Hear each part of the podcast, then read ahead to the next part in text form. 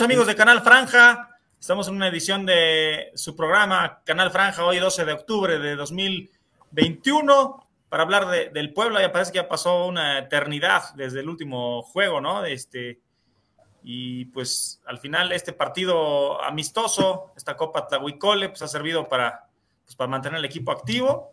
Pero bueno, eh, ya se viene la liga otra vez, se viene el Puebla este, este viernes de visita, o sea, los viernes casi siempre vamos de locales, ahora de visita contra los Rayos del Necaxa, un partido pues que puede definir muchas cosas rumbo al cierre de torneo. El Puebla pues haya apretado con el Necaxa también en, el, Ok, decía Dani que tenemos que ganarle al Necaxa en este cierre porque ya viene la recta final. Son los últimos cinco partidos y hoy está con nosotros Alex y Pepe. ¿Qué onda, Alex? ¿Cómo estás? ¿Cómo estás, Sectoriño? ¿Cómo estás, Pepito? Este, ah, bueno, ahí está Dani. O bueno, lo que regresa ahorita. Eh, pues muy contentos, muy contentos de verlos a ustedes aquí en el, en el estudio, estar platicando con todos nuestros amigos aficionados y pues bien contento, creo que el cierre de torneo se nos viene con muy esperanzador, creo que los equipos con los que nos toca cerrar no son particularmente equipos en papel que sean mucho más eh, fuertes o que vengan y que nos puedan apantallar, sino creo que podemos tener un muy buen cierre de, de, de campaña y sumar alrededor de 6, 7 puntos que al final del asunto creo que nos puede dar eh, buscar este doceavo lugar o este repechaje que creo que se, al final hablaría de que se hizo eh, un torneo en el cual calificaste inclusive cuando te quitaron a toda eh, o te desmantelaron, si lo queremos ver así, eh, por diferentes razones que no queremos entrar ahorita. Entonces, creo que lo que viene es interesante y eso hay que, hay que plantearlo ahorita también que viene el, el juego de Necaxa. Pepe. Justo así como lo comentas, muy buenas noches a todos. Primero que nada, ¿cómo están? Una semana de sequía, una semana de, de, de, de más fútbol americano, de más béisbol y de muchas eliminatorias, ¿no? Eh, te extraña en lo particular esta, esta semana se extrañó no tener este fin de semana, estar con, con, el, con el pendiente de que ya sabes que el sábado a tal hora, que el viernes a tal hora, un, un, un fin de semana un poco más tranquilo y sin corajes, ¿no? Pero pues sí, como lo comentas Alex, esta semana es, es crucial, como lo comenta Dani también. Yo creo que esta semana o este partido contra Necaxa se define eh, pues yo creo que todo, ¿no? Porque Puebla va en el lugar 15, están muy cerca los de abajo, claro, Puebla también por lo mismo está muy, muy cerca de los de arriba y, y, y, por lo mismo una victoria será crucial. Yo creo que, que el Arcamón tiene, tiene que salir ya, porque cada partido es una final, ¿eh? Si Puebla, si Puebla logra meterse a la liguilla y logra meterse eh, encarrilado, por así decirlo, o enrachado, sería fenomenal, ¿no? Porque el torneo pasado pasó lo contrario. Puebla venía bastante bien y sabía que estaban clasificados y el equipo se empezó a ver un poquito, empezó a bajar un poco, ¿no? Y pues, en la liguilla les gustó mucho más. Entonces, pues ojalá, y ahora sea al revés, ojalá se le, se le pueda ganar a Necaxa, se le saque resultados ya y se enrache el equipo y entre, porque un equipo enrachado siempre, siempre es importante y, y, a mí me encantaría ver a un equipo enrachado con, con Larcamón ahí, ¿no? Este genio que nos ha demostrado que se puede reinventar más de una vez. Yo coincido. Antes de que pasemos con Dani, que nos lleve el control, más quiero dar unos comentarios. Dice Manuel Estrada: Hola, hay fallas técnicas eh, no se oyen bien, eh, pero es el único que nos ha comentado. Si alguien más tiene ese eh, problema, se puede ayudar comentándolo o si nos escuchan bien para saberlo y ver que nomás es un detalle que tiene Manuel y pues seguir acá al pendiente y los demás que nos dejen sus comentarios de la transmisión, ya que como siempre lo digo, si no lo comentan ustedes, pues fácilmente nosotros podemos hacer un Zoom y platicarlo. La idea es platicar con ustedes. Listo, Miriam. Pues bueno, no sé qué tanto se me escuchó. Pero bueno, lo importante es que estamos acá y, y hablaremos de, del Puebla. Eh, como habíamos mencionado todos, finalmente se viene un cierre de torneo donde el Puebla, después de esta fecha FIFA, pues tiene que llegar con las pilas puestas para no dejar puntos, ¿no? O sea, para sumar en todos lados. Yo sé que es difícil que ganes los cinco partidos, pero bueno, por ahí sumando en cada, en cada cancha, sumando de local, sin dejar ir puntos, pues creo que el Puebla puede apuntar a, a esa reclasificación, seas 12, seas 11 o donde sea. Vamos a ver la tabla, vamos a ver cómo están los partidos que quedan y pues esta, este partido contra Necaxa, ¿no? Que se viene. Y sobre, pues bueno, el, el, partido que mantuvo al Puebla eh, en actividad, la Copa esta famosa Tlahuicole que, que se hizo contra, contra Tlaxcala, la verdad es que eh, pues está bien. Oye, Dani, Dani, Dani, ¿Sí? Eh, me parece que, que sí hay fallas técnicas, ya hay un segundo reporte, entonces no sé si nos puedan decir si es con alguno de nosotros para saber si es el internet de alguien de nosotros o es el host, que sería Héctorinho. Ya, ya empiezan a decir que ya se escucha mejor. Tanto Luis Fernando como Lázaro, que también lo reportó. Entonces parece que ya todo en orden. Perdón, Dani. Perdón, perdón. Vamos a ver la parada. 2 a 0 ganó el Puebla en, en, Tlaxcala, en el Tlahuicole, la famosa Copa Tlahuicol, cosa, pero un, título lo que imágenes Héctor el de las fallas me parece que... es este Daniel, ¿eh? pasar unas fotitos, ¿no? De lo si que... Silencialo, Héctoriño, para que sigamos nosotros. Este partido. Ya lo cayeron gana con goles de. Hay un delay. Israel. Pero no me dejas silenciarlo. Ya se, ya se puso impertinente, Dani. Sí, ya estamos revisando el tema de Daniel para que ya digo, al final para todos los que nos están viendo, eh, fue todo un tema ahí con el, con el tema del Tlahuicole, ¿no? Este, el Puebla gana 2-0, gana un trofeo que eh, es interesante al final porque yo lo que vi del resumen, no pude ver el partido, pero lo que vi del resumen es que jugó pues, mucha gente que no había estado jugando, incluso juega Clifford y juega eh, Dieter Villalpando, entonces se vuelve interesante porque el Arcamón pone a jugar fichas que no tiene contempladas para el cierre de torneo y creo que eso para mí es de las cosas interesantes y rescatables de este partido. No sé lo que vieron ustedes, Héctor o Pepe. Yo en lo particular no lo vi, la verdad es que, bueno, ni siquiera supe dónde se podía ver, la verdad. Leí un poco y sí, de, la, de, las, de las cosas que me parecen bastante interesantes y que coincido contigo es darle juego a los que no están jugando, ¿no? Que bueno, llamarle copa realmente a, un, a unos partidos amistosos ahí se me hace bastante, pero bueno, eh, siempre es importante ganar, ¿no? A mí me enseñaron que hay que ganar hasta en el interescuadras, siempre es importante tomar confianza, ¿no? Esta parte también es, es, es muy importante. A mí me pasaba mucho que, que, un técnico que este, teníamos antes de, de, los, de los partidos importantes o de la copa más bien, siempre, casi siempre o casualmente nos escogía un rival a modo, ¿no? ¿Para qué? Para ganarle y para el siguiente partido, para la copa, ir un poco más motivados, con mucha confianza, ¿no? Entonces, el famosísimo sparring.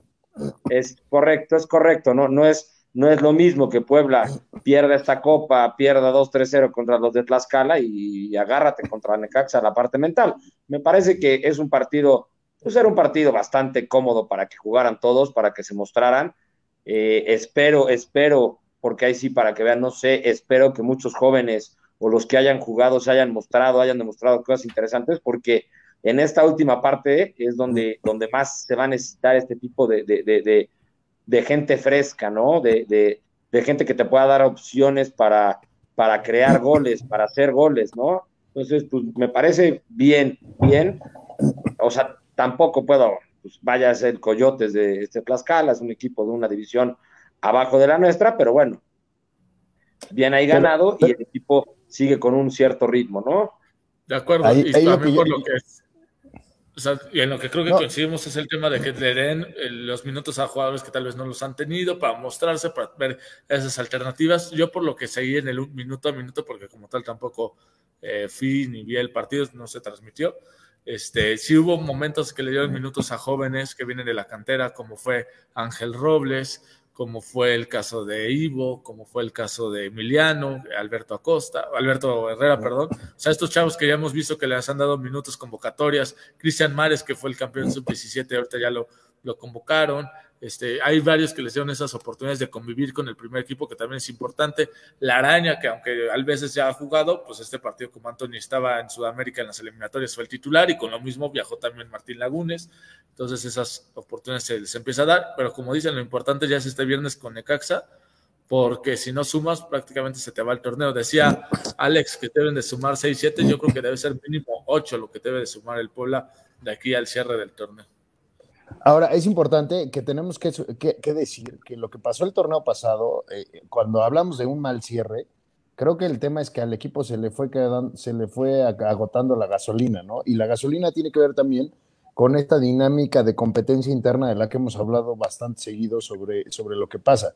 En este reinvento de, de lo que pasa con Larcamón, lo que ha hecho es que ha puesto a jugar a muchos más jugadores de los que tenía. De hecho, creo que lo interesante de este equipo es que si ahorita nos ponemos a pronosticar quién va a salir de 11 titular y ojalá que los muchachos de aquí que están viéndonos ahorita nos puedan poner qué esperan del 11 titular, la realidad es que el Arcamón sale con una sorpresa cada semana y eso es interesante porque justamente él está viendo quién está en competencia, quién está mejor y quién está sacando eh, lo mejor de, de, cada uno en cada semana, ¿no? Entonces, eh, ponerlos en, también en competencia con, un torneo, con otro rival, con una dinámica distinta, ayuda a que esa gasolina al cierre de torneo tengas a más jugadores eh, listos y disponibles para pues, lo que pueda suceder en cualquier cosa.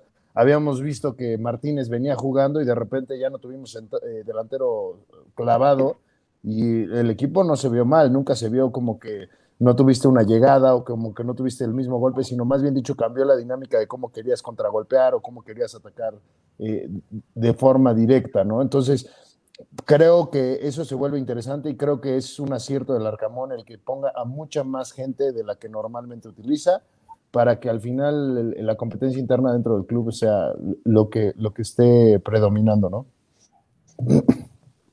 Y una cosa importante que, que le quisiera eh, pues agregar a este comentario es que eh, quieras o no, también Larcamón tiene que estar pensando en el, en el, en el siguiente torneo, ¿no?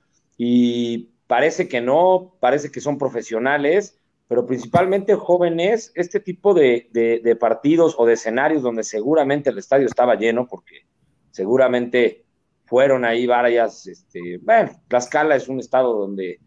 No, no estaba lleno, ¿eh? Como la mitad. Estaba lleno. pero, pero, bueno, estar en un este, partido que se llama este, una copa, que estás jugando una final, estás jugando contra, contra unos jugadores que seguramente quieren hacer el, mejor partido para mostrarse ante un equipo de este, primera, y siempre es importante ver eh, quién, es el, quién es este joven el que responde, ¿no? ¿Quién es el que tiene carácter? ¿Quién es el que, pues el que no se achica, aunque sea un estadio este, pequeño, aunque sea un rival eh, en papel inferior, pues también hay quien el nervio, quien no se adapta. Entonces también estos partidos sirven para ver muchas condiciones de los jugadores, ¿no? Y obviamente, como tú dices, Alex, esto hace que los jóvenes agarren confianza, que los jugadores que no habían estado teniendo minutos agarren confianza y la pelea interna sea más fuerte. Entonces yo coincido contigo que esa parte puede ser buena, puede ser favorable o hay que sacar el lado favorable, principalmente por lo que yo quisiera, por lo que ojalá suceda, que ahí va, ¿eh? El Puebla se está empezando a enrachar, quizás no en victorias, pero en estar jugando bien semana a semana, ¿eh? Sí, en juego el Puebla ha ido mejorando, ¿no? Y, como decían, vemos que fue Gularte el capitán, o sea, este, o sea los, los capitanes, los que normalmente son tanto Salas, Tabó, no sé, de buen, o sea, jugadores finalmente ya no, no, fueron de la partida, ¿no? Entonces, este, pues este fue el once titular del Puebla, ¿no? O sea, digamos, titulares, pues posiblemente, definitivamente Gularte Reyes, Maya que ha jugado mucho, y por ahí Martínez que también ha jugado algunos partidos, pero bueno, jugó Dieter, jugó Herrera, jugó Castillo, Robles, este, Aguayé, que bueno, solo estos partidos jugaría, ¿no? Este, Ivo Vázquez, y finalmente después eh, hubo algunos cambios, por ahí entró Ferraréis, entró Álvarez y entró, entró Parra, ¿no? Pero, oye, oye, Dani, solo estos partidos puede jugar y los que puede jugar juega de volante por derecha, la cual no es su posición. no es su posición. Ahí ha improvisado a Ferraréis, a Boyer, y bueno. De acuerdo a Boyer contra San Luis, ¿no? También jugó ahí de lateral derecho. Jugó medio tiempo y lo sacaron porque, porque estaba flotando, ni siquiera defendía, ni siquiera llegaba a línea, estaba flotando porque es un jugador que no conoce esa posición. Pero bueno, ojalá y ya lo haya visto así como vio a, a un George Corral que te puede jugar este, contención o los otros cambios que ha hecho, pues ojalá, ojalá, y ahora sí le salga de Clifford.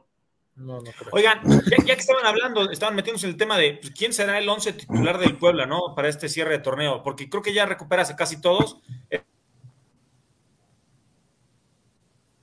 se juegan hasta el jueves, ¿no? Este, cuando jugaron domingo, por ejemplo, juega domingo la CONCACAF y juega miércoles, pero la, la CONMEBOL se va hasta el jueves. Entonces, con los, los viajes son muy similares, incluso son distancias más cortas.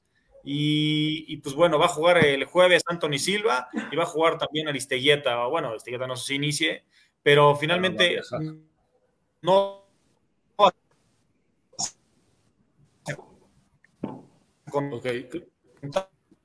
Vamos a tener fallas con Dani, pero a lo que creo que se refiere es el tema de que Anthony Silva pues viaja con su selección y no va a estar disponible para el juego contra Necaxa ya que juegan el jueves y posiblemente Aristegueta tampoco, que también juega el jueves, o mínimo va a viajar con su selección y el Puebla se enfrenta el viernes ante Necaxa. Y entonces, ¿cuál creemos que pueda ser la alineación tomando en cuenta estas bajas? Lo de Anthony Silva es bastante preocupante, ¿eh? A mí, no sé si sea un tema ya personal, que, o sea, no contra él, sino que, eh, no sé, no confío en, no te transmite seguridad. ¿no? O sea, sí, a mí Vázquez no me encanta, no, no, no. Siento que ha tenido millones de oportunidades para, para, para, pelear una titularidad y, nunca lo ha logrado. Siempre siento que ha sido siempre el, el, segundón, por no, o sea, no es el segundón, más bien es el ser backup, el, no sé, nunca lo he, lo he visto con las condiciones de pelear un puesto, ¿no? Se le fue Campestrín una semana, se lesionó, tuvo COVID este Silva también, ¿no? Bueno, vaya, desde Campesín. Viconis, tuvo las lesiones y expulsiones. estaba en la época donde estaba Navarrete, Villalpando y ya parecía él como tercer portero, o sea, llevaba muchos años ya con el pueblo. Eh, o sea, ya ha tenido oportunidades, como lo dice Alex, con Viconis tuvo varios partidos que, que él fue titular por las expulsiones, por mucho, y si él hubiera demostrado ser un portero confiable, un portero, se hubiera quedado, ¿eh? Entonces, a mí esa parte parece que no, pero un pilar fundamental del equipo es Silva y esa baja va a ser bastante, bastante fuerte, ¿no? Y más porque vas de visitante, porque Necaxa es un equipo que si bien no es el goleador, pero, o sea, sabe proponer, es un equipo ofensivo y, y tiene jugadores interesantes arriba.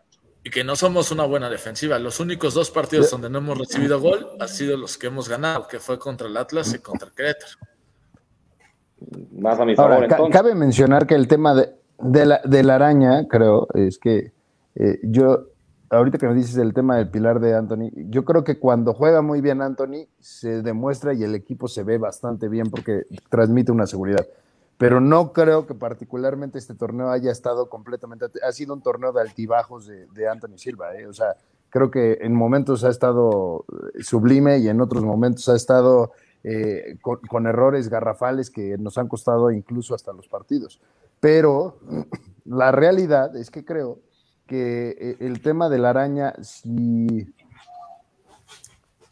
si él puede agarrar la confianza que necesita cada jugador, sobre todo por el tema de la central, creo que ahí es donde empieza a, hacer la duda de lo que comenta Pepe, de que no hemos jugado bien defensivamente, vamos a quitar los porteros, sea el portero que sea, si jugamos bien a la defensiva y cuidamos un marcador y cuidamos un cero, la verdad es que hoy voy a hablar de algo que está muy chistoso porque me quiero meter al tema de Necaxa. si a nosotros no nos mete un gol Necaxa por nuestros errores, no nos los mete porque armen una buena jugada. Entonces, de ahí puedes construir todo. Del plan de partido tiene que ir sobre eso sobre que en realidad, o sea, tú es más probable que tú cometas el error a que Necaxa te genere una buena jugada, te arme una gran jugada y te meta un gol. Entonces, creo que eso es lo que tiene que estar cuidando mentalmente de lo que hemos platicado las últimas semanas, a que el equipo tiene que estar mentalmente muy concentrados para no cometer el error. Digo rapidísimo, ¿sabes dónde, dónde puede pesar?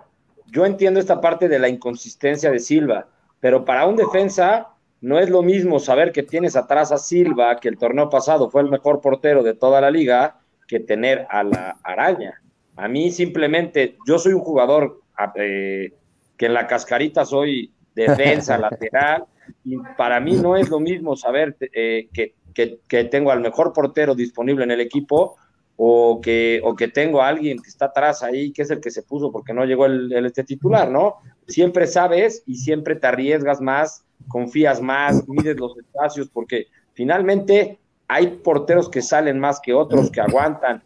El tema de que no esté tu portero titular es, es un tema, no nada más es la consistencia ni lo que pueda parar, es la voz de mando, cómo habla atrás, cómo los ordena, cómo, cómo, cómo él hace recorridos, ¿no? Si es un portero que juega bien con las piernas o no, que sabemos que no, pero bueno, el Puebla ya sabe que no tiene que jugar mucho con él atrás, ¿no? Entonces, todo esto afecta directamente al equipo y al, y al, y al cómo van a jugar, creo yo, ¿eh? Y más, o sea, hablando del caso Silva con Puebla, ¿eh? No todos los equipos pasan por esto, pero yo creo que Silva sí es infinitamente mejor que, que el mismo Vázquez. Pues acá les dejaba el dato, no es por asustarnos, pero desde el 2007 que el, equipo del Necaxa regresó a Primera División, este, nomás el Puebla le ha podido ganar en Aguascalientes una vez, que fue de hecho la última, que ganó 1-0 con un gol de Omar Fernández que la desvió la, la defensa. Espero, espero, Hectorinho, que ahora sí traigas el pique, ¿eh? porque Ahorita, ahorita sacamos algo. La verdad es muy temprano para tener ya analizado el juego del viernes, pero ahorita vemos qué les podemos dar. Ya vas tarde, Coriño, ya vas tarde. Oigan, ni Silva ni Araña son buenos con los pies, la verdad, ¿eh? O sea, creo que ahí. Pero de ahí en fuera, no sé quién les gustaría o quién creen ustedes fue. Yo creo que la duda estaría en pues no sé, en la, contención, yo creo que va a Salas con Corral y va a banquear a Diego de Bueno, aunque de Bueno ha jugado bastante bien. Y la duda del 9, ¿no? Posiblemente. Si es que vuelva a jugar con 9. Yo creo que no la va. Y no, y, más jugando eh, de visitante, menos, ¿no? O sea, la verdad es que seguramente va a salir con el, con el 5-2 tres, donde juega con Tabó, con Parra, con pues juega Scotto, juega Fideo, juega con alguien más arriba, yo creo que va a jugar. Eh, pues ya regresa Corral y Salas, ¿no? Sí. sí es que depende de qué vaya, qué piensa hacer Marcamón, si piense proponer, pero los, o sea, poniendo Araujo de carrilero. Pero los últimos cinco los ha propuesto parecidos. Es George Corral y Salas, Ferraréis. ¿Parecido al Atlas? Parecido como jugó con Atlas. Sí, exactamente. O sea, si, si, no, bueno, no sé si Maya, no sé si. Yo creo que, las, las únicas dudas que él tiene es el tercer central que acompaña a Segovia y a Reyes. El, yo creo que. Bueno, pero. Reyes y Segovia, ¿no?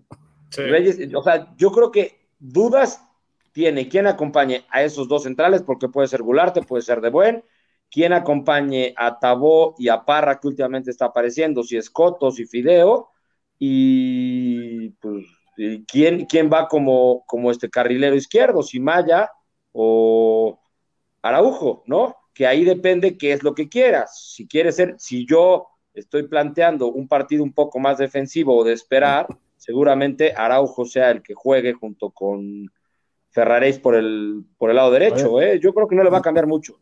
El partido contra Atlas, la alineación fue Anthony Silva, Ferraréis, Gularte, Reyes Segovia, Maya, Salas Corral, Araujo, Parra y Cabo. Y es que seamos francos, o sea, no puedes salir a la ofensiva, o sea, no puedes salir a buscar el partido. No lo debes de salir a buscar. La, la, la estadística es, es, cruel y la estadística ahí está. O sea, Lo que más necesitas ahorita es que cuides un resultado. Si te vas con el empate, es un, buen, un muy buen punto.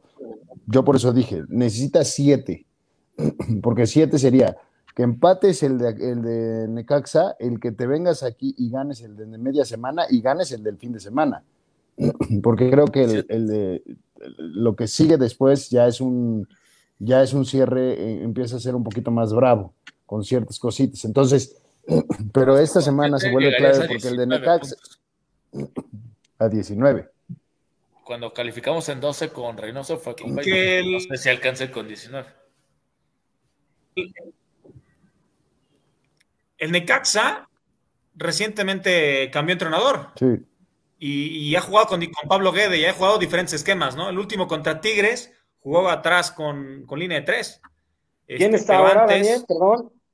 Está Pablo Guede, ¿te acuerdas que, entrenaba A, Tijuana y Morelia. Que no se quiere colar Camón, ¿no? o sea, era un equipo que jugaba bien, jugaba vistoso. En la victoria 3-0 a Tijuana, jugó con línea de cuatro jugó un poquito más ofensivo. Y contra Tigres, que sacó el empate a ceros de visita, jugó con esta línea de tres, que bueno, o sea, que lo ponemos porque fue el último partido, tiene muchas opciones, la verdad. Entonces, es una incógnita porque también han cambiado de entrenador recientemente, ¿no? Que, lo que hablamos hace un año, yo me acuerdo, es que no se cae nada bien con, con Arcamón, ¿no? Que Pablo Guede tienen, siempre han tenido como su, su morbo ahí con conflictillo. ¿Quién era el que era su, su, su mentor? Con él lo estoy confundiendo. Que jugó contra él ya, contra Tijuana, cuando él estaba. Sí, era Gede, ¿no?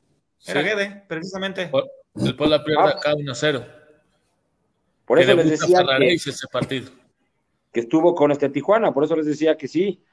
Sí, ok. Sí, aquí está Tijuana, Monarcas, Tijuana y Necaxa, ok.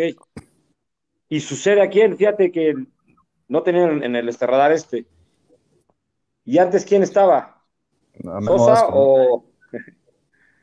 Sosa o Memo Vázquez. Son los eternos ahí. ¿O no? Memo Vázquez.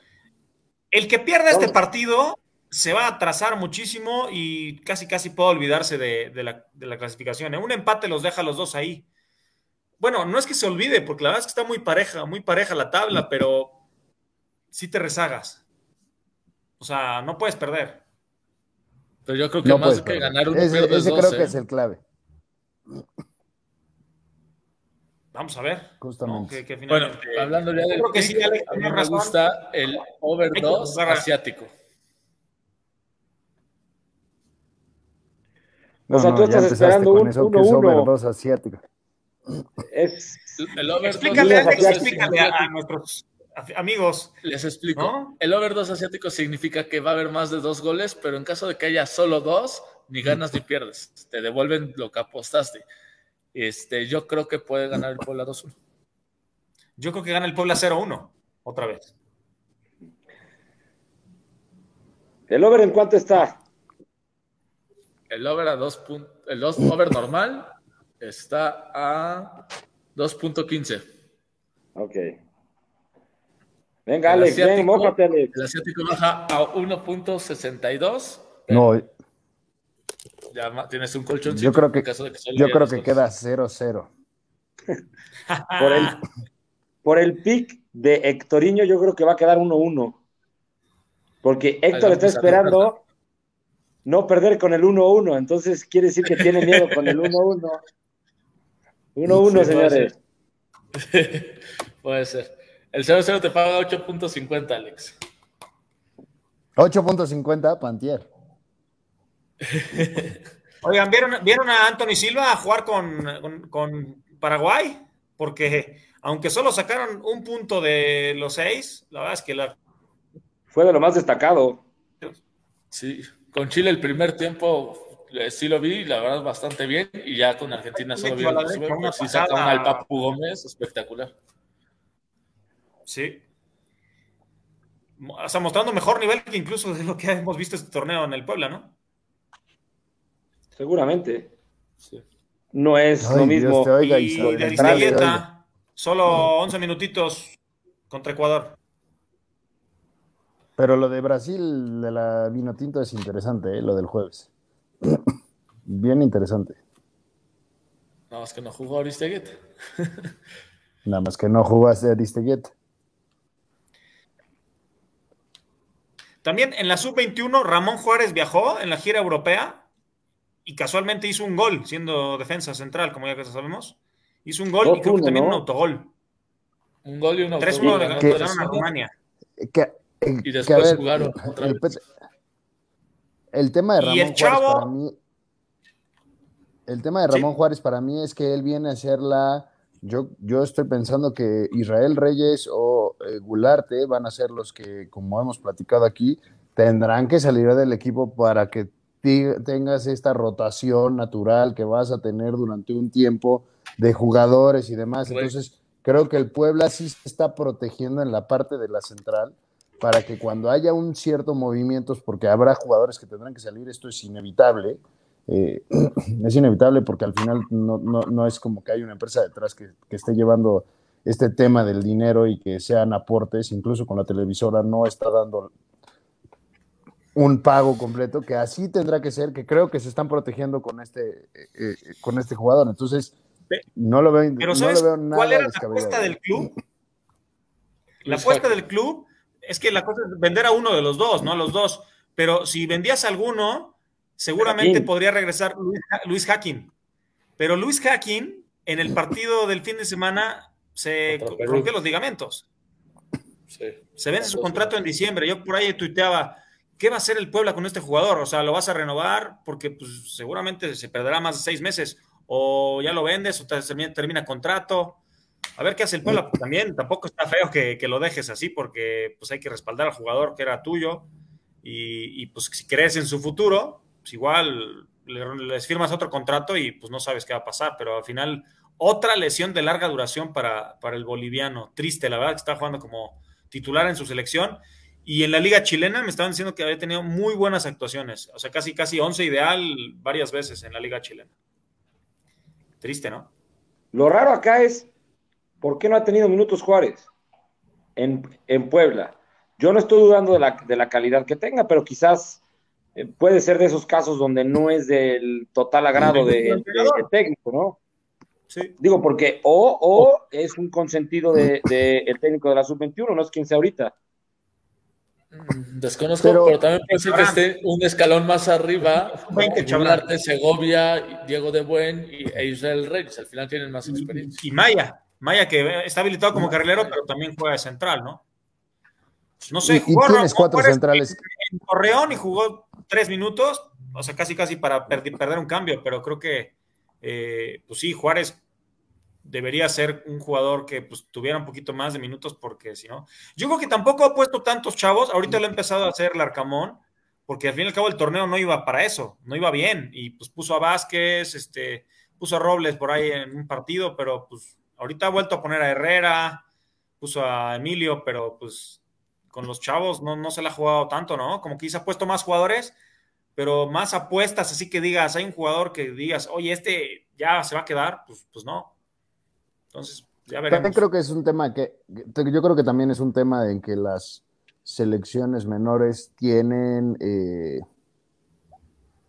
ciertas limitantes que no todos los que están en selecciones eh, menores pueden dar el salto para realmente consagrarse y tener una buena carrera en primera división de entrada.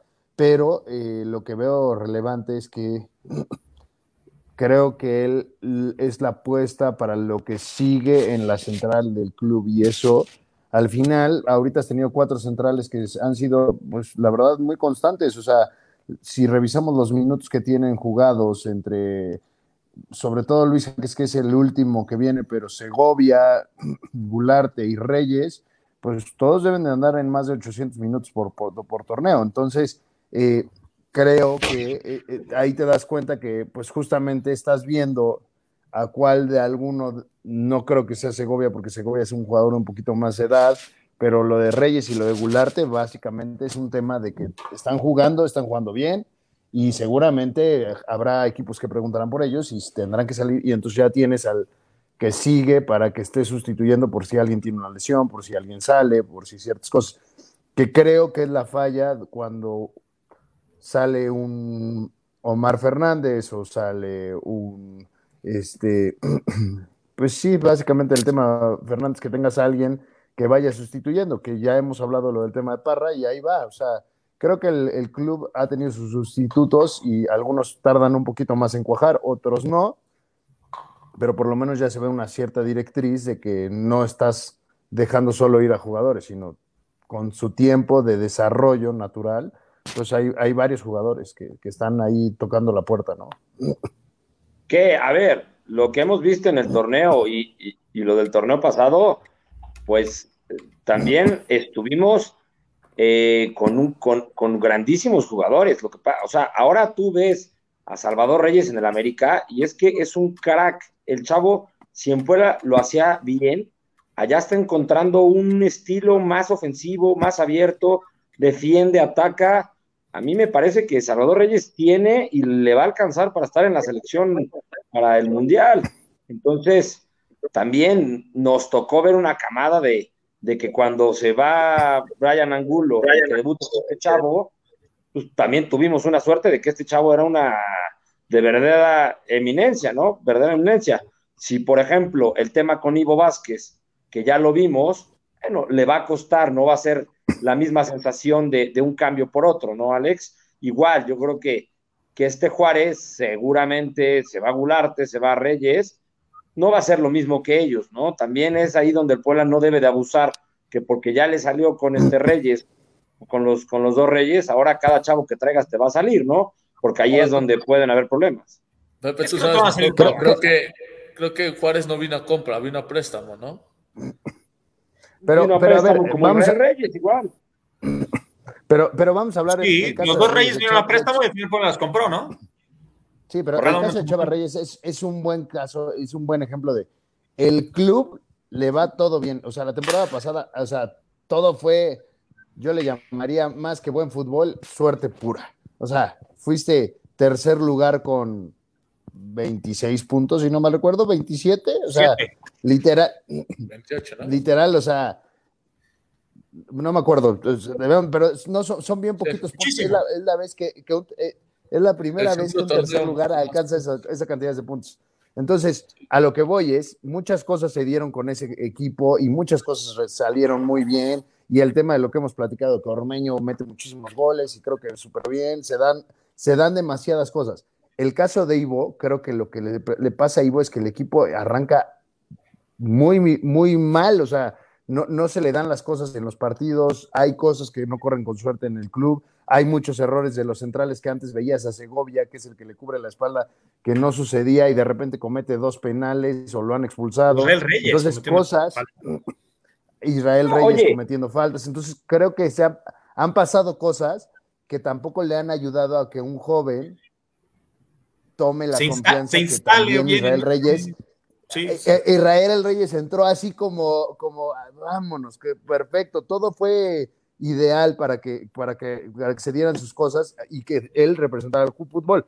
Si él hubiera estado en el América directo, sin tener esta transición del Puebla, probablemente tampoco sería el jugador con los minutos con los que llegó. Entonces, creo que la, la, la situación se presenta de una manera muy chistosa en que ahorita los jóvenes que les está tocando jugar están jugando en un equipo que está batallando demasiado. Este, e, e, e, y eso no, no, no, no, da la, facilidad para que todos se desempeñen mejor. Es que son subes y bajas, ¿no? O sea, hay veces donde te va a tocar eso y hay veces donde pues llegas y luego, luego, y a veces no hay de otra y tienen que poner y, y, pues por eso yo Ivo no lo he visto nada mal pero pues como dices, otros errores y a veces sacrifica al jugador más chavo, ¿no? O sea, en esos cambios o, en esas titularidades. Entonces, poco a poco va a recibir sus mismas oportunidades como antes. Entonces, pues tiene que esperarlas, tiene que estar listo. Y lo mismo Ramón Juárez, que igual y nada más viene a préstamo y tal vez no se queda, pues bueno, ya te tocarás invertir a otro. Y el Puebla, no sé qué tan bien lo haga si se lo presten los jugadores o, o si hagas un scouting de la sub-20 de los otros equipos, que realmente es importantísimo hacerlo porque hay muchos jugadores de sub-20 que en otros equipos no van a poder jugar. Entonces, si puedes recibir las oportunidades acá y poco a poco los trasladas a un equipo, así como pasó con Reyes, con Aguilar, como puede pasar con algún otro, genial, ¿no? Oye, y se nos olvida a veces que Gularte y Araujo eh, estuvieron o tuvieron dos, tres torneos bastante regulares o muy malos Araujo con Reynoso estaba borrado, no jugaba nada y cuando jugaba lo hacía muy mal, ¿no? Entonces, digo, eh, o sea, tampoco es como que, o sea, este es el primer torneo que tiene Ivo, eh, vamos a darle más minutos y más oportunidades, ¿no? Digo, tampoco hay que crucificar, ¿no? Y en general, Por eso resaltaba que lo de Reyes fue algo espectacular. Mucha suerte, como dice Alex. ¿Ya? Perdón, perdón, es que me distrae. ¿Con quién hablas, Pepito? Cuéntanos a todos. Este, pero sí, me, parece que, que, por eso tienes que no tener solo una apuesta, tienes que tener muchas, ¿no? ¿Por qué? Porque si no te sale Ramón Juárez, luego, ¿quién es tu apuesta si no trajiste a alguien, ¿no? Entonces, entonces, espero que todo eso lo esté, o lo, bueno, yo creo que lo tiene demasiado claro. Y una cosa me queda también clarísima, si el Arcamón se queda un torneo más, es porque porque le van a hacer caso y porque lo que pida se lo van a traer y le van a cumplir dos, tres caprichitos, ¿eh? Yo creo que después de lo de Fernández, yo creo que el Arcamón puso ahí medio un tema de si vuelve a pasar esto, yo me voy. Y si se queda, yo creo que será buena señal de que el club hará el esfuerzo para retener lo que él quiera y traerle lo que él pida. Ya, yo, yo en este tema de, de, Nicolás Larcamón, se me hace bien interesante que les pregunto a ustedes y le pregunto a todos los, que nos ven, es, ¿y cuánto tiempo será lo prudente que esté el Arcamón? Porque yo creo que lo que es, tenemos que estar conscientes es que, pues, ¿cuántos torneos realmente lo vamos a poder conservar? Y ese también es un hecho, ¿no? O sea, por él, por cosas, por clubes, porque también le va a interesar estar en un equipo que pueda competir para un campeonato. O sea, va a haber cosas que, tiene que, que tienen que pasar. Entonces, dinero. ¿Cuántos son los torneos que realmente... Y, tal vez Larcamón mismo no tiene asegurada su continuidad, ¿no? O sea, también le están, van a pedir resultados, ¿no? O sea, que, digo, evidentemente este torneo ha sido un poquito más de transición. Yo creo que sí la tiene, ¿eh? Yo creo que estoy 100% seguro que está, que él, o sea, si por él, o sea, si él no se decide ir o no le cae una oferta más fuerte, él se va a quedar, o sea, no me queda ni la menor duda. ¿Por qué? Porque él tiene toda la justificación de que, de que le dejaron ir a los jugadores eh, importantes y no le trajeron los refuerzos que él pidió. Y eso, eso lo sé porque, vaya, internamente me lo han Pero no, había pedido él, ¿no había pedido él a Aristeguieta y a Parra? Sí, entre otros, entre otros. El, tema de cuando se va Fernández, a él le pesa mucho cuando se va Fernández. ¿Por qué? Porque él necesitaba, la, eh, o sea, el, el, esquema que tenía se basaba mucho en lo que Fernández hacía o dejaba de hacer y el rol que le daba Salas anclado, ¿no? Eso no quiere decir que sea el mejor o no, pero jugadores que estén hechos para tu sistema, me parece que, que pocos. Ahora, no se lo traen. ¿Cómo se ve en este sistema, eh? Exactamente, no, no, le cuesta mucho. Se empieza a ver un poco mejor cuando tiene a un George Corral, que es un contención de los antiguitos, un Alberto Coyote de Chivas de hace muchos años, de estos clavaditos, tractorcitos que van a estar rompiendo, va a estar cubriendo posiciones, haciendo recorridos interesantes, ¿no? Y aparte, ya metió un pase de gol, ¿eh? Ojo. Yo, yo lo, de, lo de Salas, como que siento que o sea, ya se tiene determinado que el que dé la salida sea el otro jugador, Corral, que tiene mejor manejo de balón que Salas. Y Salas tiene que ocupar una posición más adelante, pero Salas más adelante no se siente cómodo. Entonces, Salas va también a la salida de balón, entonces pierde, no tiene receptores, o sea, tienes menos receptores cuando Salas debería ser un jugador que pida balón entre líneas, porque esa es la función tal vez del otro volante, ¿no? Mientras Corral o De Buen buscan hacer la salida, Salas debería ocupar posiciones más adelantadas. Y Salas más, no a mi favor.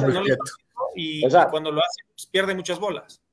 O sea, solo pero, pero el tema, yo creo que el tema de, Salas no pasa por el tema del fútbol. Yo creo que el tema de Salas es todo lo que aporta en la cancha. Como, yo, eh, claro, el rol que tiene hoy en día. Pero, o sea, y el liderazgo. Ah, no te importa que si bajó el tema, el tema es el, liderazgo de lo que, lo que pone en, la cancha. Y eso sí creo que con todos los demás jugadores, al final es el motivador dentro de la cancha. Se nota, ¿eh? hay muchas cosas que son sí, con él. Está muy metido con todos los demás jugadores, está como metido en ciertas cosas, va y habla y ves que uno la cagó yo el otro día se me hizo como muy interesante, sobre todo en jugadores profesionales, se ve que alguien, no me acuerdo qué jugada particularmente ahorita me voy a acordar, la falla y se acerca y le dice así como, vas a ver, en la que sigue la vas a meter, y entonces al final eso suma, es, eso es de las cosas que más suma, porque al final, al final lo que vemos y lo ve casi todo el aficionado es que lo que pasa con un jugador cuando tiene el balón, pero el 90% del, del, partido no tiene el balón el O sea, el 90% del tiempo un jugador Salas, ¿no?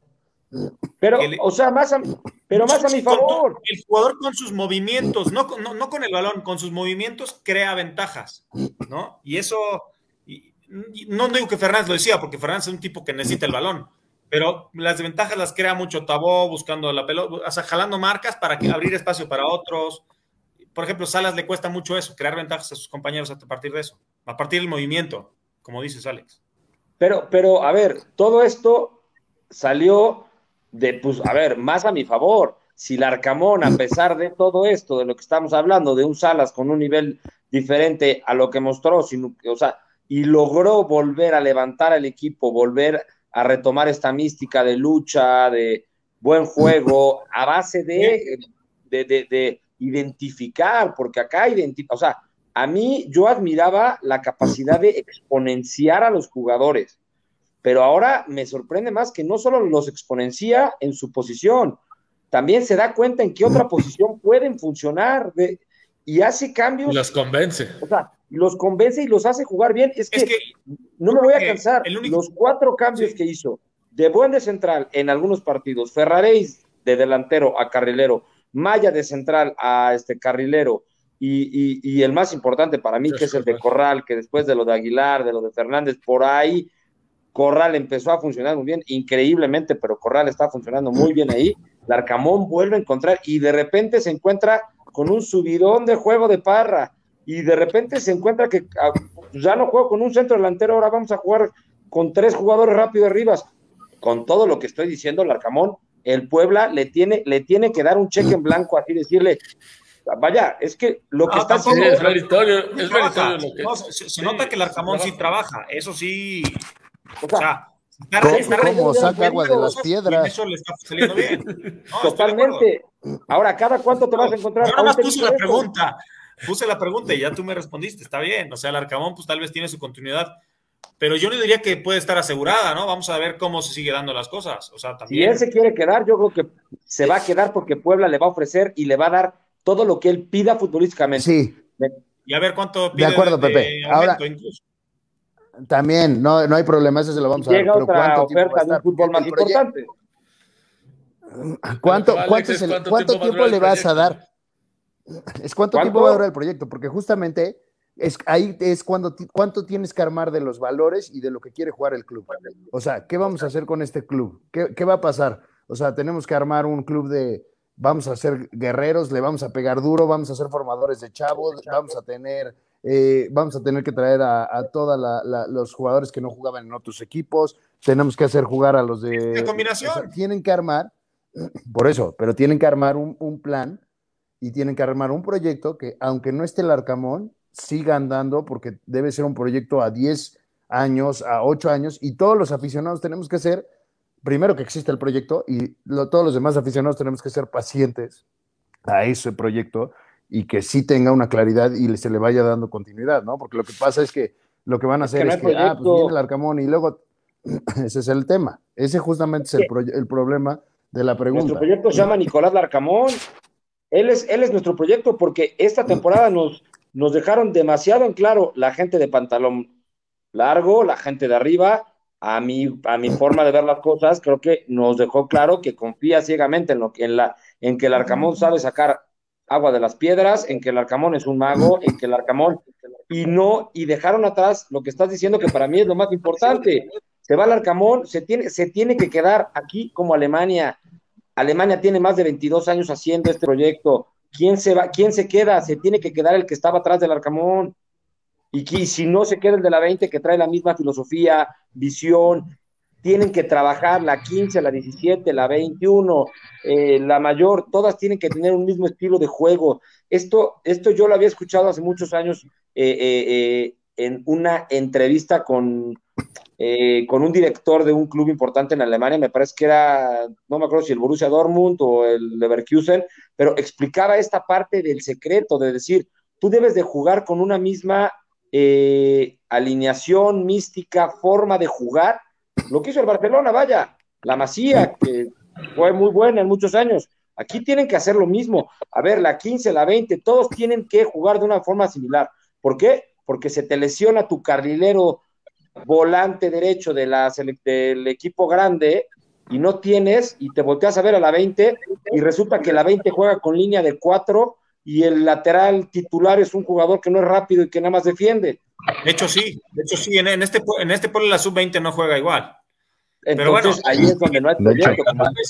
Tal vez, no se ha trabajado en eso, pero tal vez sea, un, sea parte de los planes, ¿no? O sea, ojalá. Ahí debe ir. Pues sí lo puedes hacer. Y finalmente, pero pues finalmente también, es que luego pasa eso, los, o sea, los entrenadores son cambiantes, llega uno y entonces pone otro sistema, entonces, sí, tal vez darle entonces la manija del arcamón y decir, oye, te vamos a dar todo, pero las llaves casi del, del club, oye, ¿cómo vas a, cómo vas a jugar? O sea, ¿qué quieres? O sea, ahorita juegas así porque es lo que tienes, o tal vez puede ir modificando. Pero, pero ahí, Daniel, ¿Qué, ¿Qué, peligro es, eh, y, es más, aquí no quiero entrar en temas blaugranas, pero qué peligro es darle las llaves de todo a una persona? Sí, qué peligro es, definitivamente, pero es que ¿qué peligro es lo que están diciendo, ¿no? De alguna forma. No, pero pues, también ha habido muchos casos de éxitos cuando le dan todas las llaves. Por ejemplo, Ferguson con el Manchester, él hacía y deshacía lo que hacía y de ahí se formó un gran y, y, estoy, de acuerdo. Había otros entrenadores entrenando y él nada más veía. Y, luego, y luego ¿Y luego qué pasó después de Ferguson? Sí, se vino. Hay un mundo después de todo el que le das las llaves. Pero cuántos años y cuántos títulos después. Pero, pero, pero, pero eso va a pasar aunque tengas una misma forma, filosofía, ¿eh? Vaya, dime un proyecto. Un director deportivo o un, director de fútbol que son diferentes con la, eh, misma idea, ¿no? O sea, que, que, que se vaya a mantener durante esos, no, no, no. dices 10 años, serían 5. Solo Alemania lo logró. Ah, es que ese justamente es el tema de lo que, si podemos, y es echar una plática con el Búfalo y decirle, oye, en realidad, ¿cuál es el proyecto de 5 o 10 años que existe? O sea, y como duda, ni siquiera por ser un tema de crítica o no, es, yo sí, tengo esa duda, ¿para dónde va mi club? Porque, pues, sí se, se le quiere, todos creo que lo queremos acá, pero es ¿Qué va a pasar el día que ya no esté el Arcamón porque le estás dando las llaves de todo, el, o sea, le estás dando el carro completo y después, ¿qué va a pasar? O sea... Porque no tienen la respuesta. No, a ver, claro que la tienen, claro que la tienen y es obvia lo que te están, o sea, lo que te van a decir es que no, que están trabajando, que hay gente capaz, que está, o sea, que está en la 20, que hay, no te van a decir otra cosa, pero también yo les voy a decir una cosa que es muy cierta, no todos los días te puedes encontrar a un técnico bueno, bonito y barato como es Darcamón. No todos los días. Que no va a ser barato. Yo no creo que siga siendo barato el próximo semestre. Pero no es, yo creo que ni siquiera va a ser de los cinco mejores pagados. Entonces, no, no todos los días. No, no puede permitirse uno de los cinco mejores pagados todavía. Por eso te digo, no, no todos los días te puedes encontrar esta suerte que tienen. Por supuesto que el Arcamón, si este torneo logra meter al Puebla con lo que le hicieron, vaya, es que yo soy Tigres y yo corro a mañana mismo al pinche Piojo Herrera y me traigo al Arcamón. Y ahora no, también, que no tienen entrenador ahorita. Yo también, yo también, pero no por el Arcamón, lo corro nada más por el gusto. No, bueno, por lo que sea, pero. ¿Cuáles peleas se refiere, Mitch, ahí? ¿Quién está peleando? No hay peleas. Imagínense un Arcamón en Tigres. Imagínense al Arcamón. ¿Cuánto tiempo estuvo Tuca Ferretti en Tigres? ¿10 años? ¿Qué es lo que necesitamos? Algo así. No, Imagínense a un Larcamón en Tigres 10 eh, años. ¿Cuánto tiempo estuvo Chelis, no? De alguna forma. Tres, o sea que años. estuvo como tres años, se fue, volvió otro año. O sea, lleva seis meses y está, va a cumplir para el año. Con que esté dos, o sea, primero vamos poco a poco. O sea, creo que según yo lo habían renovado contra, después de las semifinales, lo renovaron por un año. Un año. Entonces, este torneo y el que sigue. Entonces, pues ojalá y pues, Pero su cláusula es de risa, eh, se lo digo. Pues quedar más tiempo y finalmente pues, se trabaje de la misma forma y tal vez tengas ya visto el otro entrenador que trabaje de una forma similar. Es que ahí está. Eso. Es, que, es parte del proyecto deben de tener un entrenador que sea quien sea, hasta el Arcamono no tenga la misma idea, porque aparte yo sé que en algún momento hubo un entrenador que les decía a los entrenadores de las juveniles, oye, necesito que jueguen de tal forma los chavos para que se dé esa estructura, pero el chavo, bueno, más bien el entrenador de la sub-20 es como, oye, también es mi trabajo, también yo ya trabajé la semana y también si me cambias la posición, pues me tienes todo hacia abajo porque me traes a un jugador del que viene de arriba, entonces todos pelean sus intereses y al final no hay un proyecto realmente con el equipo. Es lo que primero se tiene que trabajar de manera institucional. Todos se tienen que jugar de esta forma. Y teniendo líder, un entrenador, que creo que ahorita el ideal es Alcamón. Es que tú lo acabas de decir, justamente, y no toqué ese tema. Cualquier jugador que no juegue en el primer equipo va a jugar a la 20. Qué estupidez sería que la 20 no juegue muy parecido a lo que juega el Puebla. ¿Por qué? Porque así también es un, es, es un doble ganar, es un ganar, ganar. La sub-20 se refuerza con un jugador supuestamente de mejor eh, nivel, ¿no? Y la, la, o sea, y el Puebla eh, hace que los jugadores tengan minutos en un sistema parecido. No, vaya, yo no me imagino que, que en la sub-20, ah, bueno, ahí te va Martínez y Aristeguieta y jueguen dos centros delanteros. ¿Y para qué te sirve eso a ti como Larcamón? ¿De qué me sirve que vayan a la 20 si van a jugar de una manera diferente? Pero bueno, son muchos temas que, sí sería bueno que nos aclaren. Yo creo que hoy en día no hay ningún, ningún proyecto más que los obvios, que es eh, sacar jugadores jóvenes y hacer una casa club y lo que me diga. Oye, pero... pero... un plan serio que se vea bases cimentadas como pensábamos, no lo hay. Espero que en algún momento lo haya. Es que, vaya, ni los directivos se quedan acá. Oye, pero no necesariamente. directivos nuevos. No necesariamente tiene que jugar igual. O sea, sí, sí, sí sería lo ideal para mí. Pero, pero creo que Larcamón va llevando y él ve a la 20 todos los partidos. Entonces va viendo quién le puede servir. Entonces entrenan en la semana con el primer equipo. O sea, Emilio ha entrenado ahí muchísimas veces. Robles tiene también meses entrenando ahí. Este, ahorita Herrera seguramente. Todos. Entonces llevan ahí mucho tiempo entrenando y pues tal vez el fin de semana juegan con la sub-20 y ahí pues se, desempeñan de otra posición, pero al fin y al cabo ya les está buscando dónde ponerlos y dónde sacarles el provecho bajo lo que, como él trabaja, ¿no? Entonces, sí por algo, ya está viendo que Herrera es un buen volante y zurdo que es muy similar a Aguilar, ¿eh? O sea, tiene un buen manejo de balón, tiene diferentes características, sí, pero se parecen un poco en estilo de juego. Entonces, por ahí Herrera lo vamos a seguir viendo y qué tal por ahí empieza a ser titular en algún partido del próximo torneo y por ahí le pegas un volante zurdo que te puede ser para mucho tiempo, ¿no? Desde la cantera. Bueno, y no el Pachuca, aclarar. Oye, Dani, pero yo regreso entonces al mismo tema. Si entonces Larcamón mañana llega y le dicen, ¿qué crees? Se te va, eh, vamos a vender a Segovia, a Silva y estamos viendo si se va a Tabó y, y, te vamos a traer a XJ. Oye, pero yo quiero estos, te voy a traer estos. ¿Tú crees que el Arcamón se va a quedar otro torneo más así? Es que vaya, se me hace la peor estupidez porque entonces se quemaría. El Arcamón, en ese momento que él diga, estos no se van. Lo hemos dicho acá. Estos llegan, y no se lo cumplen. No se lo cumplen, que la fuerza los que te pide el entrenador tampoco. no, a ver, Dani. Ahora sí una inteligencia deportiva, ¿no? A ver, Dani. Pero sabes perfectamente bien que tú pides A, B, C o D. El peor es que aquí en Puebla se fue Fernández y ni A, B, C, D.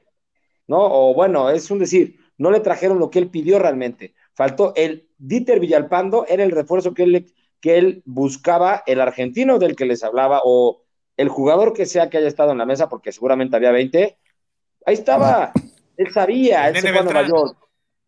Y aparte, eh, lo de Beltrán, yo se los comenté a ustedes, ya estaba hecho.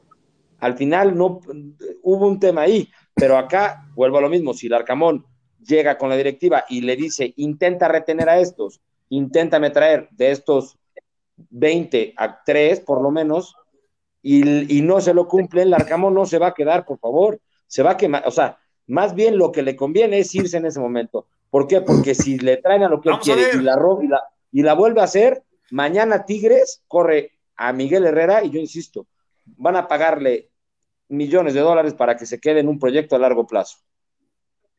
No, a ver, pero, a ver, Pepito, yo, yo, yo, ahí sí, sí, me gustaría platicarte, un, por ejemplo, un tema si le dicen al Arcamón, oye, yo nada más voy a sacar chavos y estar sacando y sacando y sacando y sacando, porque aparte probablemente sí lo tengan claro, ¿eh? Yo he visto muchos debuts de chavos ahorita que el negocio funciona, que los vamos a mandar a, a expansión para que estén jugando y se estén moviendo y vemos cuál vendemos, aunque no sean ventas caras, pero eso es parte del negocio. Eso no lo veo mal del club, ¿eh? El tema es, en la parte deportiva, para mí, que eso es, eso es donde creo que el Arcamón va a tener la parte de disparidad con lo que pasa en el club. Si eso se lo dejaron claro y él lo acepta, él lo acepta. Se quema, no se quema, pues lo va a tener muy claro. Pero el tema es que ya hoy como aficionados tenemos que tener claros cuál, si no tienes calidad, porque el club no está contratando calidad, que eso es lo que me dices cuando le ponen la, el, el, el el jugador A, el jugador B, el jugador C. Por contrastado, ¿no? Nomás por los No hay.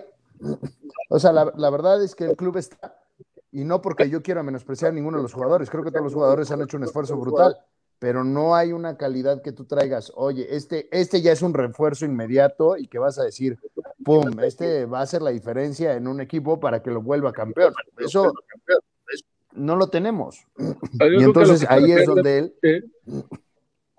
más allá de buscar al jugador superar y que sea el que nos hace campeones, porque sabemos que eso es difícil, lo que yo creo que el Arcamón sí va a hacer es como, a ver, yo sigo, pero hay cierto proyecto. Estos jugadores está bien que se vayan porque ya me los dijiste y ya vamos a buscar de esta forma. Lo que me platica Pepe y lo que yo entiendo que le molestó al Arcamón fue que le dijeron, Fernández no se va y el Amer ahora sí se fue y con poco tiempo ya no se buscó ni la opción A, ni la B, C, ni la D y ya hasta que íbamos a la mitad del torneo pues ya buscaron la F o la G. Eso es lo que yo creo que ya no estaría dispuesto a pasarle al Camón. Más allá de que no se le dé el jugador A, pues yo creo que él también entiende que no estamos en el equipo más rico, pero que sí haya una comunicación de lo que se va a planear y de lo que se va a buscar. Pues ojalá, ojalá para buscar esos refuerzos, porque pues este Puebla puede aspirar a más con esa combinación, como decíamos, de experiencia de jugadores contrastados algunos sé, como Silva, algún este, Segovia, etcétera, y muchos jóvenes que al final son prospectos y son jugadores que pues, vienen por una ancha, etcétera, ¿no?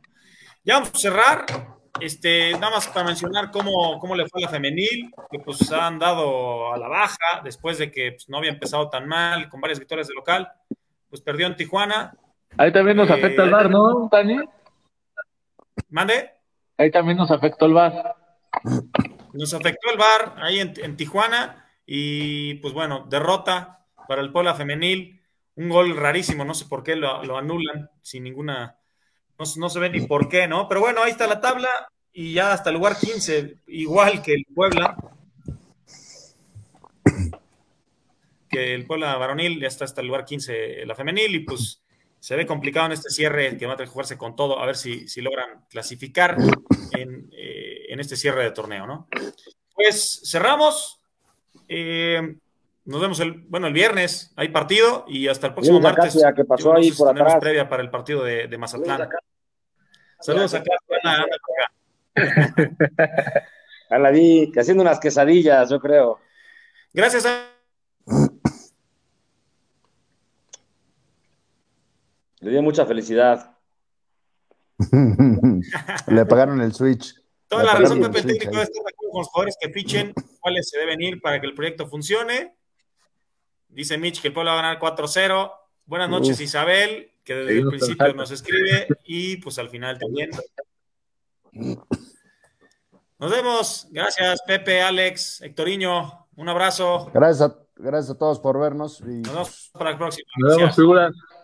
Buenas noches. Saludos. Gana el Puebla. ¿Qué ibas a decir, Alex, al final? Dilo, dilo. No, nada. Nada, nada. No, ahora lo dice. Ya no quiero. No, ya, ya, ya me aburrí, ya me enojé. que gane la franja, venga. Que gane la franja.